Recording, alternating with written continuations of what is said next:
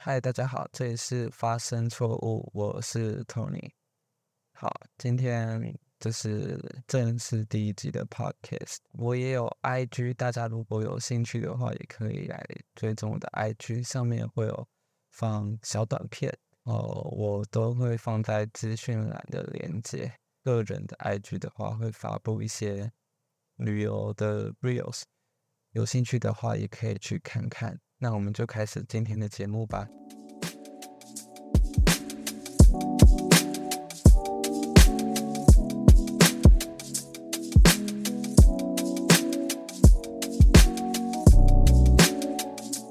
好，我今天会聊聊一些最近发生的一些事情。首先第一个，我要讲一下 Elon Musk 对于 Twitter 的一些改变。若是最近有更新 Twitter 的人，一定会发现那个 logo 变成一个 X，就是很奇怪，那个小鸟已经不见了。你在 App 里面也找不到那个小鸟的图案，没有错。所以我就是想说，为什么他要把这个 logo 给换掉？真的不知道为什么。据说我今天看一个新闻，就是他也要把 Twitter 这个名字改成 X。就是彻底的改变，变成一个 X，但是听说 Apple 的 Store 不让它过这个名字，所以应该会继续用 Twitter。然后你在网络上找，就是你打 x.com 的话，也会自动连到 Twitter 的网域，所以可能这是一个重大改革。但是我真的不知道它是要来干嘛的。如果有人知道的话，其实可以告诉我一下。下一个我要讲一个最近我发生一个蛮好笑的蠢事。最近我在跟一个呃美国的朋友聊天，然后那时候我们就是在通话，然后我就那时候在啃鸡翅，就是要讲说我啃鸡翅，然后啃的英文是 nibble，n i b b l e，但是我讲错了，我讲成 nipple，n i p p l e，就是奶头的那个英文，对我就把它讲错了。然后这是一个场面非常尴尬，他以为我在开车，但没有，真的就是个人口误，好吗？然后要说到英文，我最近又要讲一个很奇怪的东西，就是关于台湾翻译英文这件事情，我真的觉得有待加强。就是我们台湾通通常就会把一些英文名字，然后翻译的非常奇怪，例如 Doja Cat 改成啊，翻译成蜜桃。猫躲家，我想说，对，蜜桃到底在哪里？还有最让我傻眼的就是一部电影叫做《Halloween》，然后台湾把它翻成《月光光心慌慌》，这是一个字都没有翻到。虽然我知道叫做万圣节很奇怪，但是你翻成《月光光心慌慌》好像也不怎么不怎么好。你可以翻成什么圣诞啊？呃，不是圣诞，万圣惊魂之类的，还比较好吧。啊，对，还有那个玩命关头，我不懂为什么都要有玩命这个开头，或是神鬼开头，像是玩命就很不很多部电影啊，玩命关头、玩命飓风、玩命快递、玩命一堆的东西，然后神鬼也是神鬼奇航、神鬼，blah blah blah，反正就是很多。我希望不要太有创意，真的很奇怪。好，下一下一件事情我要讲的是，最近 K-pop 乱象，可能不是最近，就是近几年 K-pop 的歌词越来越奇怪，这也是让我导致我那个退坑 K-pop 的原因。我曾经很爱 K-pop，但是最近真的不怎么喜欢，我真的觉得 K-pop 太商业了啊！他们为了要迎合欧美或是美国的市场。然后就硬要把自己的形象打造的非常美国，现在你们韩国其实南韩其实有自己的文化嘛，那为什么 MV 中一定要出现大量的美式元素？例如美式的那个篮球场啦啦队风格啊，像如果你没有看过一些 MV 的话，就会发现我刚刚讲的那些元素。然后这还不是一大重点，就是在就是他们的歌词，你竟然是 K-pop，就是 Korean pop music，那你应该就要有大量的 Korean，甚至是整首歌都是韩文。那为什么会出现韩文跟英文出现二比八这种奇怪的比例？整首歌就是英文大于韩文。像你们听 New Jeans 的新歌《Super Shy》就知道，到底是英文歌还是韩文歌，我不懂。然后我今天就不讲那个 BTS 的那个 Jungkook 他发的那个 Seven 那首歌。他就是全英文。好，我真的觉得他们太爱美国市场了，不知道是缺钱还是怎样。好好的发个韩文歌不行吗？我知道我讲到这里应该被很多人抨击，说什么就是他们的特色啊。但是我真的不觉得这是他们特色，这根本就是太商业，然后就是要迎合一个欧美市场。然后我前几天看到啊，不是前几天，前几个礼拜看到一个新闻，就讲说 Blackpink 的 Jennie。他就是听说在亚洲的演唱会很爱划水，然后在欧美国家表演就是一个淋漓尽致，表演的非常完善。我真的不知道那到底是怎么样的一个心态。他之前啊前阵子不是在一个美剧上有演出吗？然后他也是跳的非常的用力，完全跟他在演唱会完全不一样。我真的。要这种人真的是其心可疑耶。嗯，对我现在就是在抨击他们。如果，嗯，这些就是一些主观个人的想法，你们有想法当然都可以提出来。我觉得这也要讲一件很重要的事情，就是，嗯，你们都可以去讲自己想要说什么，然后看到不喜欢就可以说出来，不要就是在那里别人说什么，然后你就跟着也说什么。这是跟风的一个概念，请有一点主见好吗？又不是小宝宝了。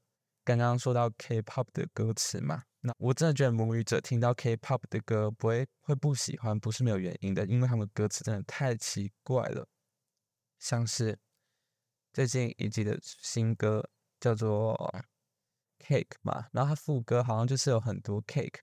如果你是个母语者，好，今天翻成中文来听，一直听蛋糕、蛋糕、蛋糕，你不会觉得很奇怪吗？一首歌里面出现了好几次的蛋糕，根本就是一个儿歌还是什么莫名其妙的歌，不是民音。对母语者来说，K-pop 就是一个民音，一首儿歌。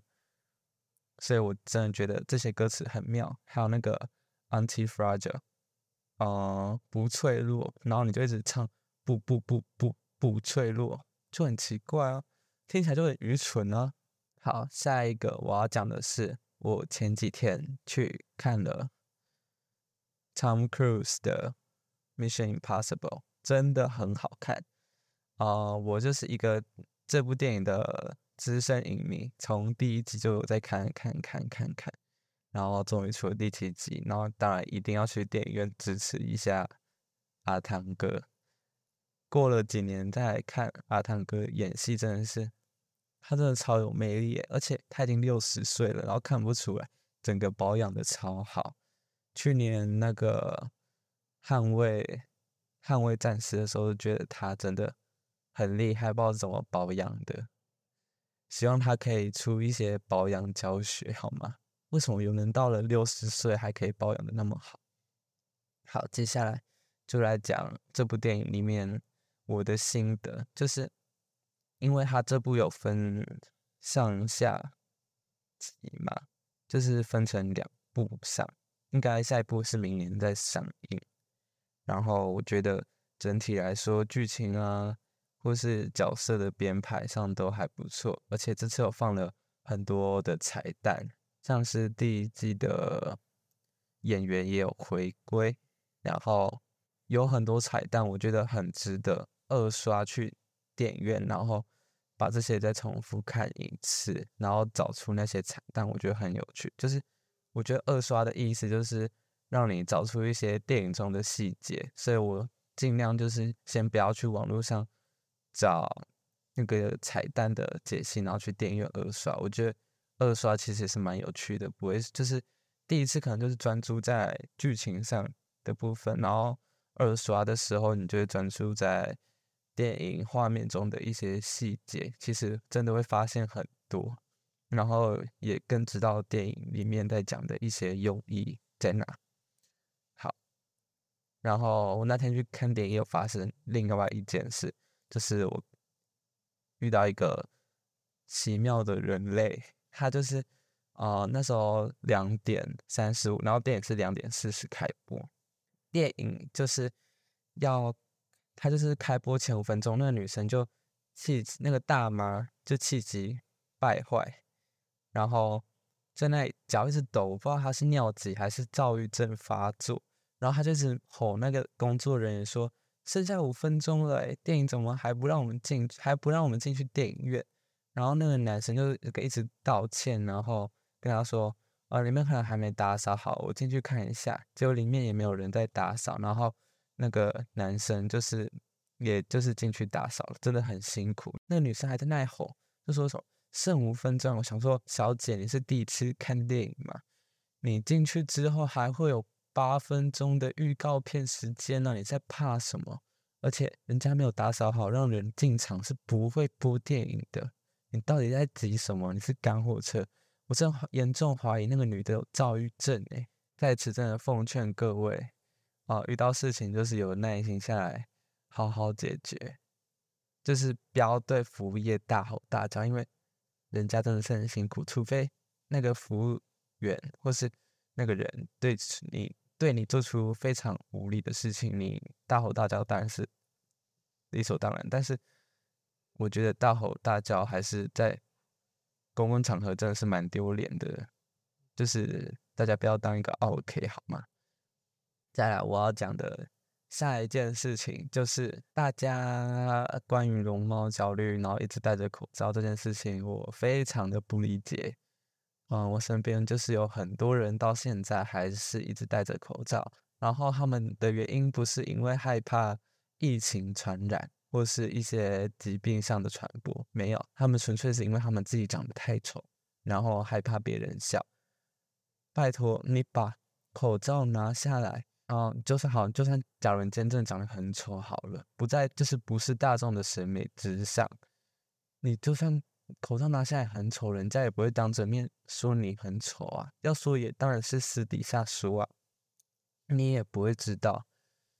而且你戴着口罩对你的皮肤啊，还是任何东西都其实没有什么好处诶，有可能可以真的可以隔绝，顺便隔绝疾病，但是我真的觉得没有必要。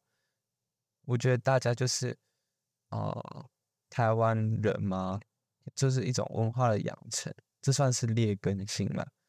嗯，对自己的相貌非常的没有自信，然后觉得学校的同学同才之间一定会取笑，甚至是嗯批评你的外表。但是我真的觉得没有这个必要。你把口罩把口罩拿下来，今天你今天如果把口罩拿下来。嗯，就算你长得太再丑，或是怎样，我觉得就笑一笑就好，这样就没事了。而且对自己如果有信心的话，就是有自信一点的话，看起来也会比较的比较开朗，人家也比较会去接受。如果你就算口罩拿下来，死气沉沉，然后一脸厌世，你长得再好看，人家都会在那里窃窃私语啊。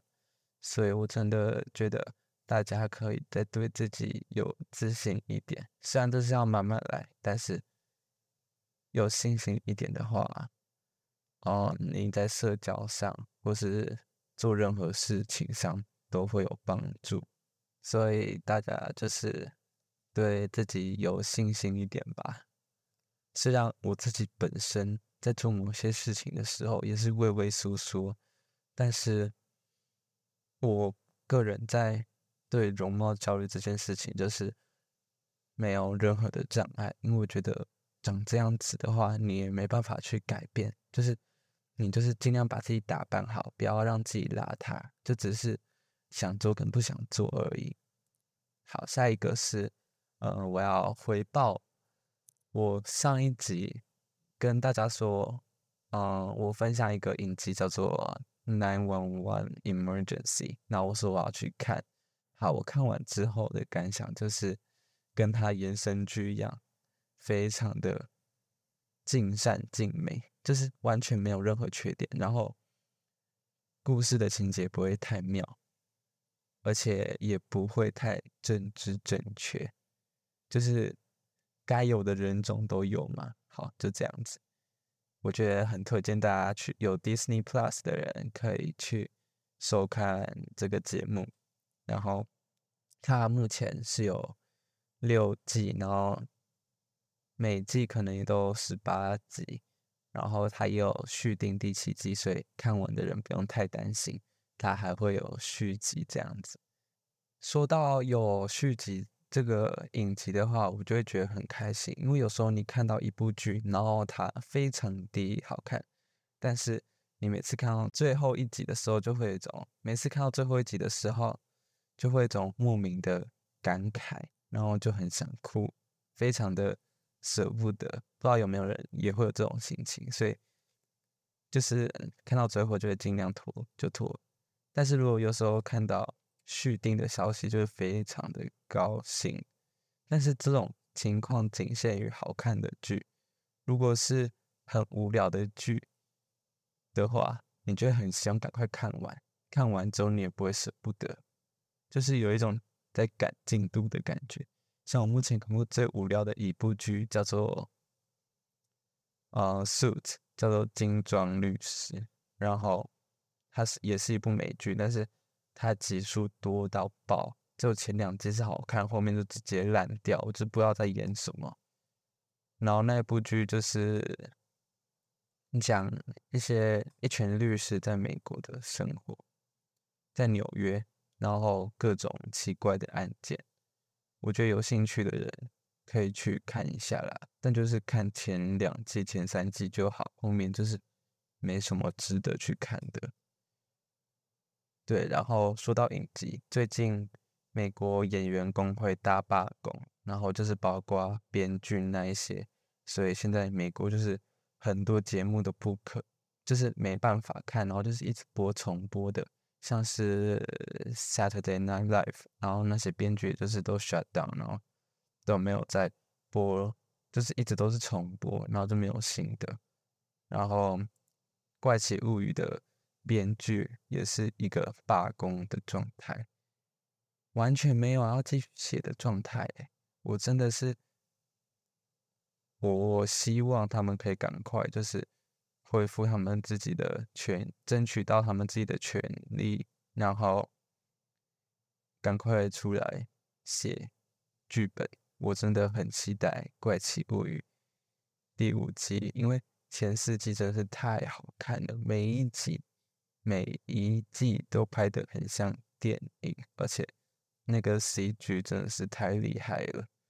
我个人就是看影片很喜欢观察那些特效的细节，因为我真的觉得那些东西很奇妙，可以把假的东西变得很真实。所以，我真的很佩服那一部剧，那部剧的成本应该蛮高的，光是那个天空啊。可能就要斥资上万元了，所以佩服那部剧的美术，还有灯光，还有那部的服装，我真的超爱。我个人是一个很爱复古八零年代那个风格，然后那部剧就是完全没得挑剔，他们的穿着啊，或是配乐，就是都搭的很好，完全不会有嗯时空错乱的问题，所以我也。很推荐大家去看那部剧，虽然那一部的第四季每一集真的就像看电影，都是一钟头一个钟头起跳，所以有时间的话再去看，慢慢看也行。反正第五季应该还要一段时间才会出来。然后今天应该就先分享到这边，那下次再见，拜拜。